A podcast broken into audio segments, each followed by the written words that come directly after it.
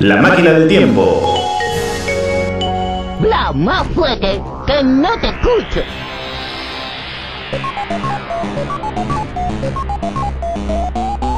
¿De qué estás hablando, güey? ¿De qué estás hablando, güey? Un viaje hacia el pasado.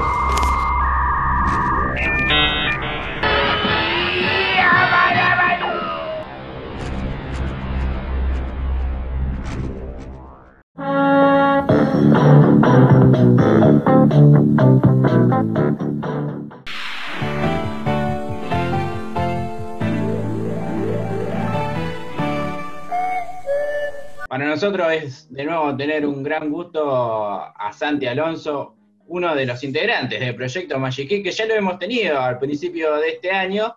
Así que y ahora vuelven de nuevo los chicos del Magic a hacer una transmisión el 21 de diciembre, si no me equivoco. Así que tenemos el honor de estar con Santi Alonso. Hola Santi, ¿cómo estás? Pero qué placer, amigos, poder charlar con ustedes. Lo que sí les corrijo, la transmisión es el domingo 20. Desde Domingo las 20. 2 de la tarde, una maratón de 12 horas, y quizás un poco más, de los contenidos del canal que tan felices nos hizo cuando éramos curretes. Así que es así. ¿Y cómo se vienen preparando, Santi? Bueno, acá es cuando el laburo se desdobla, porque por un lado yo estoy laburando con el tema redes, con diseños. Por otro lado está Ronit Kremer, nuestra amiga de Uruguay, también laburando con las redes. Después Luciano, este, que está ahí a pleno, Luciano Velarde desde Córdoba, haciendo, según nos ha prometido, identificadores nuevos con la estética de Magic. Y la persona que más está haciendo por este proyecto hoy por hoy, que es el que más está laburando y digitalizando y robándole horas al sueño, es Matías Salazar, que está digitalizando buena parte del material, eh, por no decir casi todo el material, que se va a ver el domingo 20. A diferencia de lo que pasó en otras ocasiones, nosotros no vamos a publicar la grilla, salvo que llegue en Facebook a 300 compartidos. La grilla, por supuesto, ya está armada hace, unos cuantos días, ya está hecho el diseño, todo, con todo lo que va a tener. Van a estar eh, algunos de los grandes clásicos y otros que van a ir descubriendo, pero acá, si no se llega a los 300 compartidos en Facebook, que son cifras que vemos segundo a segundo, el mismo día de la transmisión la publicamos. Esto es más que nada para darle un poco más de énfasis a Facebook, que es una red que queremos volver a, a levantar y tratar de llegar mucho laburo mediante a los 85.000 seguidores que alguna vez tuvimos hasta que Mark nos dio de baja la página principal. Se puso un poco cosa. la gorra, Marc. Tremendo. Así Y. Santi, ¿qué- ¿por qué número van de las compartidas? ¿Las llevas contadas o Ahora, poco? ahora, no me fi- ahora, ahora no me fijé, pero estamos casi por llegar a, a la mitad, casi a los 200 más o menos, cuestión que confiamos que de acá a un par de días llegamos, y si no, bueno, se verá el mismo día, este, por no compartirlo, Mm, que es lo menos que pueden hacer. Obviamente, obviamente. Es lo menos que se puede hacer. Más en estos momentos, claro. En estos momentos que estamos un poquito decaídos, qué mejor que pasarla bien, un poquito de, de- de buena onda y buenas cosas para ver, ¿no? Sí, nosotros la verdad que entendemos que el Proyecto Magic es, este, o, las transmisiones que hacemos, o los podcasts que hacemos son más que nada una experiencia de reencuentro con nuestros años de infancia y adolescencia, ya sea por las emisiones que hacemos una o dos veces al año, o las salidas por radio que hacemos este, cada un par de meses, donde hay gente que tiene preguntas, que quiere saber qué pasó, por ejemplo, con las cintas del canal, cosas que hemos respondido ya muchas veces por acá y, y- y- y hay público. Si nosotros nos conectamos por Facebook, como hicimos el sábado pasado con una transmisión radial de charla con los oyentes, hay respuesta, hay gente comentando, gente compartiendo los videos, así que hay público para, para eso. Con lo cual, estamos muy, muy, muy, muy felices. ¿Y cuál, y cuál fue la consulta que, que más te hicieron, Santi? Pasó algo muy raro que es que nos preguntaron eh, si íbamos a pasar Voltron, Defensor del Universo, que la verdad que a mí me parece re loca la pregunta, porque cuando lo pasaron en Magic en su momento, no fue un anime que fuera eh, extremadamente exitoso, no es que era Dragon Ball Z o Los Caballeros. En una transmisión, que fue la transmisión, creo que la anterior, por alguna razón la gente se empezó a copar con, con esa serie, que la verdad que es una gran serie, que además tiene algunos puntos de conexión con Robotech, que es mi anime favorito, y el público empezó a, a- a coparse con esa serie a hacer preguntas y a pedir más. Algo raro, porque cuando estaba en Magic no era ni por asomo una de las series más exitosas. Voltron estrenaron en septiembre de 2001, cuando el canal dejó de emitir para Argentina, solamente empezó a emitir para toda Latinoamérica, cuando se hizo pan regional y sumó series como Orphan, como por ejemplo Yamazaki, la versión del 81 de Doctor Slump, eh, Ujú. Ghost Super Mikami, entre esos sumó Voltron, que fue un estreno moderado al lado de la parrilla de cosas que estaba ofreciendo, que eran muchas, estreno para Argentina, les diría la mayoría, pero bueno, en esta transmisión pegó, no sé por qué. Nunca entendí por qué, pero por qué pegó en este momento, más allá de que creo en términos personales que es una gran serie, no entiendo qué pasó en esta ocasión en particular. Yo creo que el, que el que entra a revisar un poco la página del Magic, yo creo que cada dos por tres hay una pregunta, eh, ¿dónde está Voltron? Una cosa rarísima, sí, que aparte es una serie que se vio muchas veces en Argentina y que Magic en su momento la estrenó en el, en el 2001 y que fue una serie aceptable, pero no, no, no descolló para nada. Piensen que al lado tenía Orphan, tenía Estás Arrestado, tenía Slayers, tenía los grandes tanques que nos suelen pedir habitualmente, pero bueno, eh, va a estar, desde ya que va a estar. Y, y como Que adelanto se queden tranquilos. que se queden tranquilos y como adelanto también porque se, ve- se filtra en el diseño de la página, el diseño de- que hemos hecho de la grilla tapada, que eh, el debut va a ser a las 2 de la tarde justamente con Voltron, Defensor del Universo, cuestión que saldemos de inmediato esa deuda con la gente que nos estaba mirando en ese momento. Ahí está. ¿Y qué tiene que tener una serie, como recién decías, que por ahí hay series que en su momento por ahí no pegaron, no, eran como las más eh, vistas?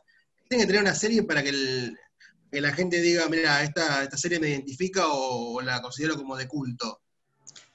Lo primero que tiene que tener, por lo menos en términos personales, es un diseño agradable a la vista, un diseño elaborado. Yo, en lo personal, soy convencido de que el anime de los 80, de los 90, es muy superior al que se puede ver en estos momentos, donde la mayoría de las series que se ve son todas de trazo fino, eh, sin Mm. demasiadas capas y demás. Eh, entonces, eh, creo que también el hecho de abaratar costos tuvo mucho que ver, pero los diseños yo los veo incluso muy simplistas, muy unidimensionales. Yo creo que eso es algo que se ha perdido. Hoy por hoy hay pocas series actuales que lo tienen. Así rápidamente les puedo decir que una de las pocas series de anime que tiene una animación soberbia para los estándares televisivos, te puedo nombrar un par. eh, algunas han llegado a la Argentina de forma legal, otras de forma medio trucha, pero han llegado.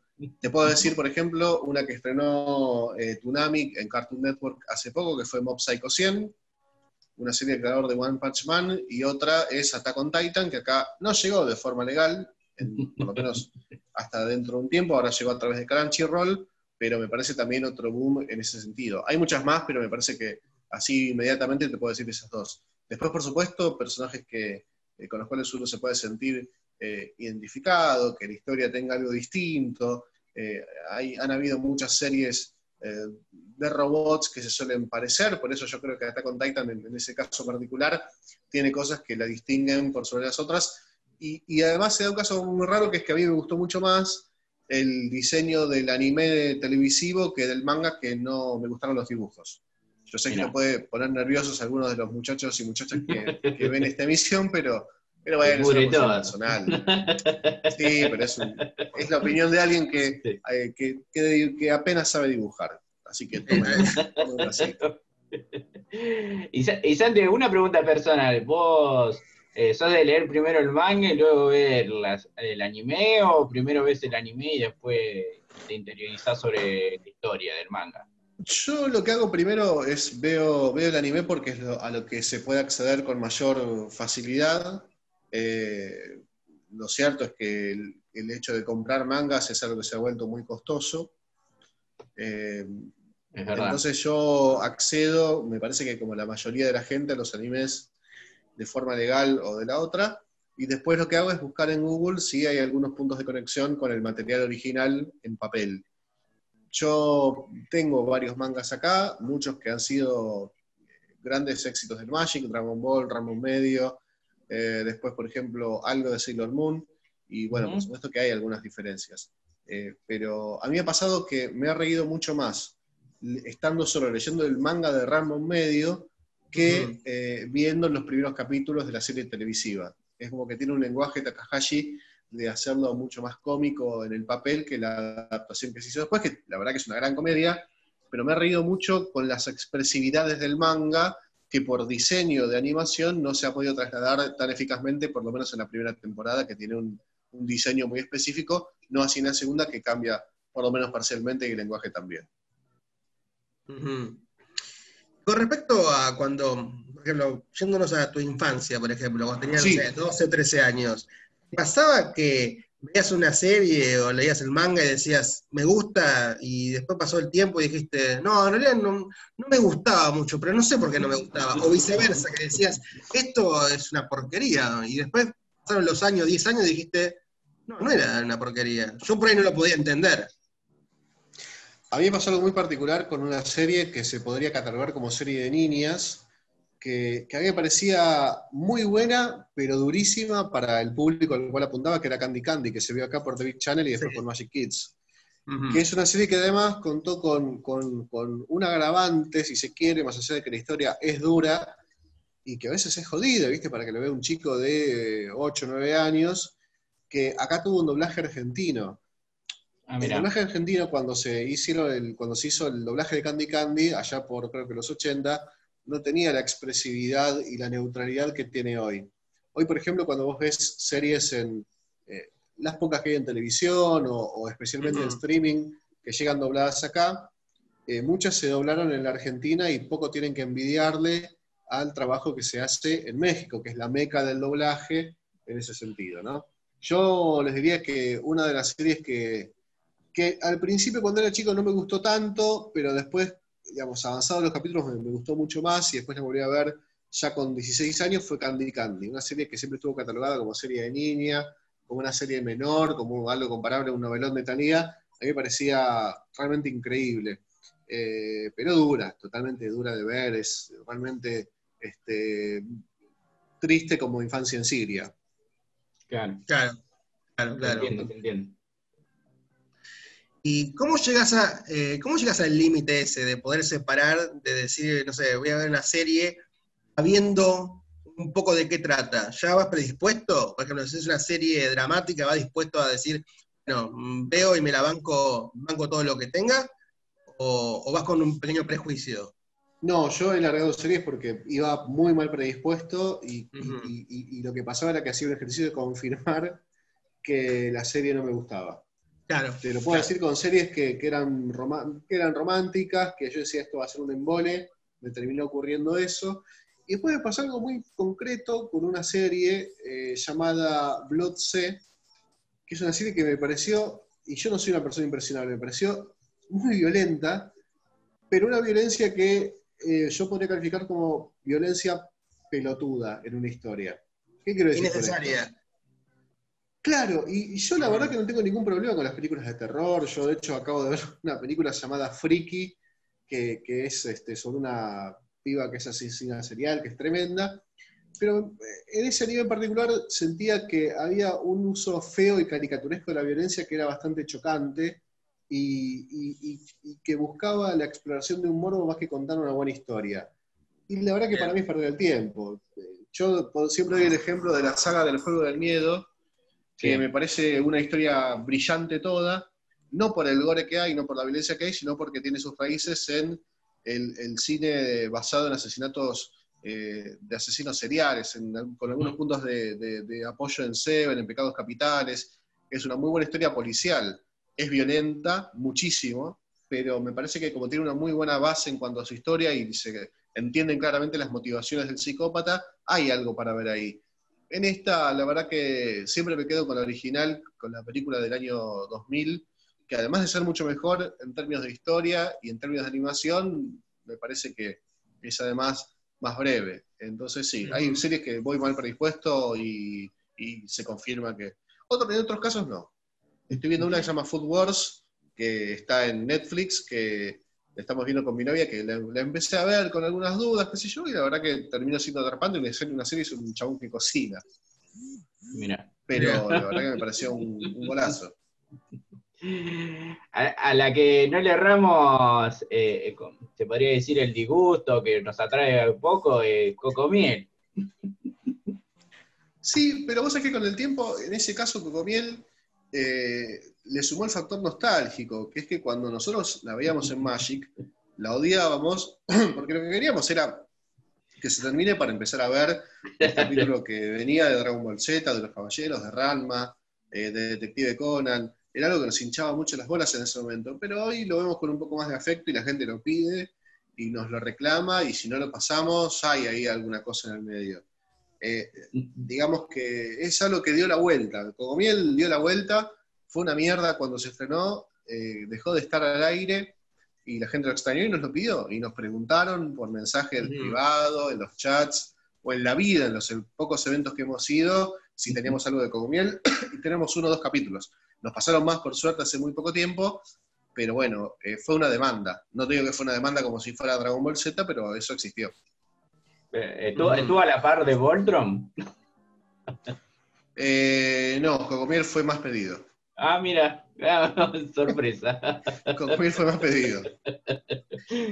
Y con Sí, respecto, qué buena onda eso.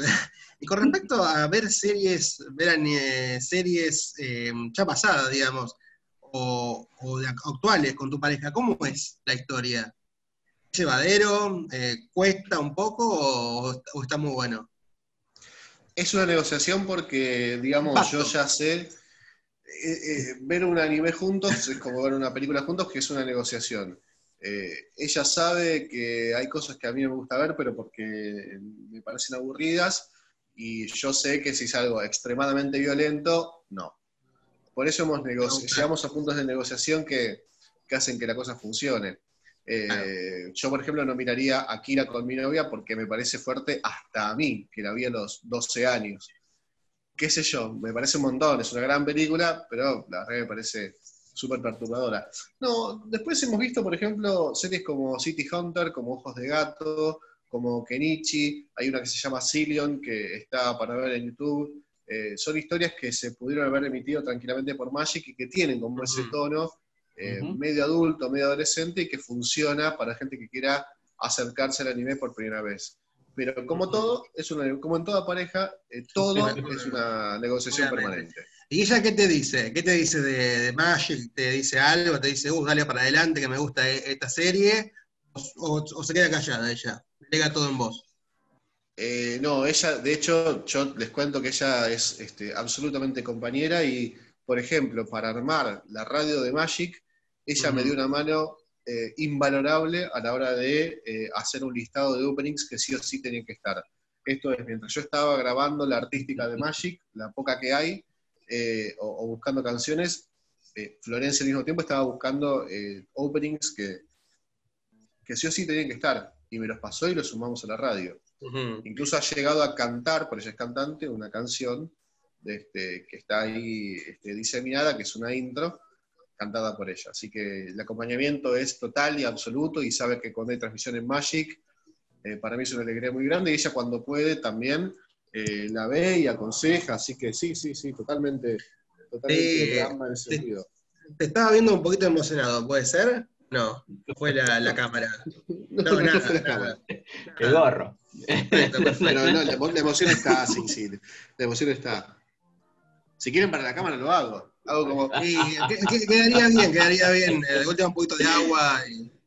Claro. Claro.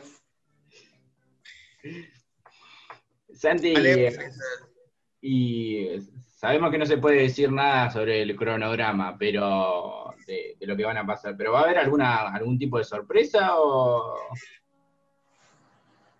o nos quedamos con expectativa? Eh, Ya, no, por, por contrato, por contrato no lo puedo decir. No lo puedo decir, bueno. Va, a pa- va a aparecer Goku en la nube voladora y va. No, que eso seguro. Bueno, es que hay cosas que sí o sí, eh, digamos, hay series que, que pueden no estar, por ejemplo, hay gente que nos pide una serie determinada que por ahí estuvo en la emisión anterior y que puede que no esté en esta. Y viceversa. Ahora, hay tres o cuatro series que si no están, nos tiran con, con todo tipo de, de- Con de de todo. cosas y Con de todo, como dicen los pibes, estos son los tanques indiscutidos que tuvo Magic. Ellos son Dragon Ball Z, Ramon Medio, Detective Conan, Sailor Moon y los Caballeros del Zodíaco. Esos tienen que estar sí o sí, porque si no hay ahí una respuesta de, che, ¿cómo no pasan esto? Y muchos en sus horarios históricos. Igual, igual yo creo que más allá del esfuerzo, del gran laburo que hacen, obviamente no se les puede eh, mimar a todos. En algún momento siempre te llega un comentario, un mensaje, Claro. pero bueno, eh, es hasta donde llega, llega el cuerpo, el pulmón. Sí, sí, inclusive eh, algo que, que- que nos ha funcionado muy bien, que sacamos un promedio la- entre la emisión anterior y esta, es que nos ha servido el hecho de poner por ahí una serie muy importante, ya no dos franjas horarias, ya no una franja horaria, sino dos. Que una serie muy importante, en vez de estar de 7 y media a 8, esté de 7 y media a 8 y media. Ya no, doble. Doble. Algunas sí, otras no. Pero bueno, eso ya lo verán en la grilla muy pronto a, a que difundamos. Cuando lleguen a los 300, así que empiecen a compartir, gente. Lleguemos a los 300. Exactamente. Obviamente. Eh, si te invitan a, un- a una fiesta y te dicen, tenés que ir vestido de, de alguna serie, un manga, ¿cuál elegirías? No digo cuál te identifica o cuál te gusta más la serie, nada. ¿Cuál irías disfrazado? Cuando digas, por ahí, la historia no me gusta mucho, pero el disfraz me lo pondría para un sábado a las 3 de la mañana, por ejemplo. Yo eh, tendría que pon- ponerme un calzoncillo largo, lo cual es complejo, pero iría disfrazado de ver, un ver. personaje de Attack on Titan, con las camperas, con, con la- las espadas esas gigantes. Me parece con el escudo atrás de la campera, me parece quizás.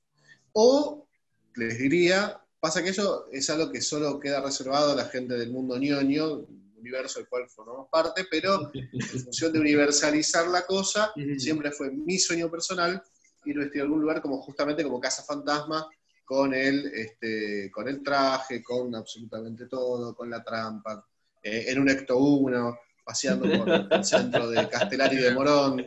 Pero bueno, cuesta una moneda que ahora se está complicando un poco lo- lograr. Habría habría que buscar un, un parlante con la musiquita y todo. Sí, eh, eso es lo de menos, el tema es el auto. Claro, claro, bueno, se, se encuentra. Parlante, parlante conseguimos, le decimos a Matías que tiene su auto, que, que saque su, su estéreo para ponerlo en un, en un Cadillac, pero bueno, andar a conseguir el Cadillac después. Claro, Le, claro. le pintamos el auto a Mati. Va a estar, va a estar recontento. Se va a querer seguro.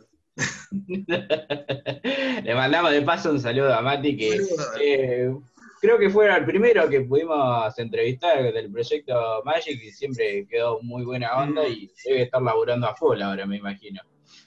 En este mismo momento, mientras hablo con ustedes, se le está digitalizando material. Mirá, un genio, un Así que, genio. Y, además está metiendo ahí, vi que está metiendo un par de cursos de japonés, no sé si va a empezar a, a doblar capítulos, no sé. Él tiene como objetivo viajar a Japón y, e instalarse allí. Veremos, pero sí, sí, no, él está aprendiendo japonés. Acá muy cerca hay una asociación japonesa que, justamente enseña japonés, es donde con mi novia nos conocimos para... eh, Ah, mira. Y hemos aprendido karate allí, así que es el mismo lugar donde va Matías, porque también es de Morón, con lo cual les diría que efectivamente puede ser. Ojalá que se le dé. ¿Y en qué momento, en qué momento se encuentra Santi Alonso en este diciembre de 2020? ¿Cuál es tu presente? deseando que este año termine ayer. Ahí está. Eh, sí, sí, sí. Después de sí, la transmi. deseándolo. Claro, no, no, es que después de la transmisión ya se puede dar por decretado el final de este año que no se aguanta más. Miren que yo soy todo optimismo, alegría, buen humor. Este 2000 año, este 2020 ha sido un año pero nefasto, total y absoluto, y no terminó todavía. Así que quedan 20 días. No, me- no, menos, 15, pero Claro, bueno, claro. eh, Claro. la verdad que puede pasar cualquier cosa, con lo cual es un... eh, contradictoriamente les diría que hoy es un gran momento esta es una nueva oportunidad para que hoy termine el 2020. No se puede, pero bueno, cabe la figura casi. Bueno, podemos- nos podemos adelantar un poco. Democracia, acá. Sí, hacemos sí, sí, sí, sí, porque es un año que no se, no se aguanta más, un año espantoso. Y, y ya que es un año espantoso, ¿hay, ¿qué hay de cara al 2021? Vos decís en, y mira, por lo menos tratamos, eh, vamos a tratar en estas vacaciones de hacer alguna transmisión más corta, o sea, la transmisión que ustedes van a ver el 20, sumarle las vacaciones, una transmisión más corta de dos horas cada tanto, con un objetivo muy claro que es tratar de llegar por lo menos a, a los 30.000 seguidores en Facebook, que es una red social que está siendo, es cierto, muy obsoleta en cuanto a su uso, pero por hoy nos sirve mucho a la hora de... eh, compartir el material que tenemos, de inter- lograr la interacción con la gente. Eso, la verdad que nos sirve mucho, más allá de que Facebook necesita una vuelta de tuerca urgente para que Instagram no le termine ganando. Pero bueno, eh, entiendo que este, es el lugar que más le sirve a Proyecto Magic, con lo cual nuestro objetivo es ese, eh, seguir con la radio, con los openings, endings y eh, la rotación de rock y pop que tenemos de 10 a 12 de la noche, más por supuestos, más Cosa Nostra, más el Supucho con Miquero y sumar algunos programas también. Y, y conseguir, seguir hasta que esto vuelva a tener la cantidad de seguidores que alguna vez tuvo, porque creemos que el proyecto lo merece y está bueno. ¿Y en algún momento supieron cuál fue el inconveniente de por qué Facebook le cerró la cuenta o se la invalidó? No, no, no, no, la verdad ni idea. Y, Y eso que y- mandamos cartas para apelar en inglés y en castellano, como para decir, bueno, si nos lo van a hacer, cuéntenos por qué, por lo menos. Pero no, no, no, no sabemos bien qué ocurrió en ese, en ese sentido. y en, y en cuanto a las transmisiones en Facebook, ¿hay algún tema o algún problema en cuanto a los derechos o no tienen inconveniente? Nosotros sí, lo- lo- lo- la política que tenemos es las transmisiones que hagamos, ni bien termine cada banda horaria, se van a hacer tres turnos de cuatro horas cada una, así como termina la primera parte de cada transmisión, se borra el video porque no puede perdurar en el sitio porque ahí es punible de ser, este, de ser bajado. Entonces lo que vamos a hacer es, eh, primero que nada, rezar mientras lo pasamos y que no nos penalicen la página durante la transmisión, y segundo, que cada vez que termina eh, cada emisión, que tiene una duración de cuatro horas, que es el estándar que permite lograr Facebook, el video se borra de forma inmediata. Hubo gente que dijo, che, pero no lo pueden guardar. No, la verdad que no. Es para verlo en ese momento y después se suma para siempre porque el costo es que nos den de baja la página y ahí sí, no hay más proyecto. Ujú. y Claro, otra vez volver a empezar sería complicado.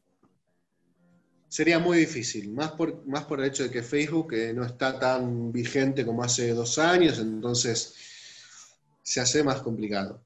Esperemos que no pase. Igual tenemos dos páginas de backup, pero la verdad que no es la idea. Queremos unificar todo en una sola y tener eh, todo centralizado desde ahí. Claro. Claro, claro. A la poca gente que echamos de la página fue por bardear a Maradona, que eso es innegociable. Está bien. El- el- o sea, con el Diego no se negocia. No, no, para nada. Es que es muy fácil. Lo, ¿Saben qué es más fácil de hacer en esos casos? Mm. pasar de largo.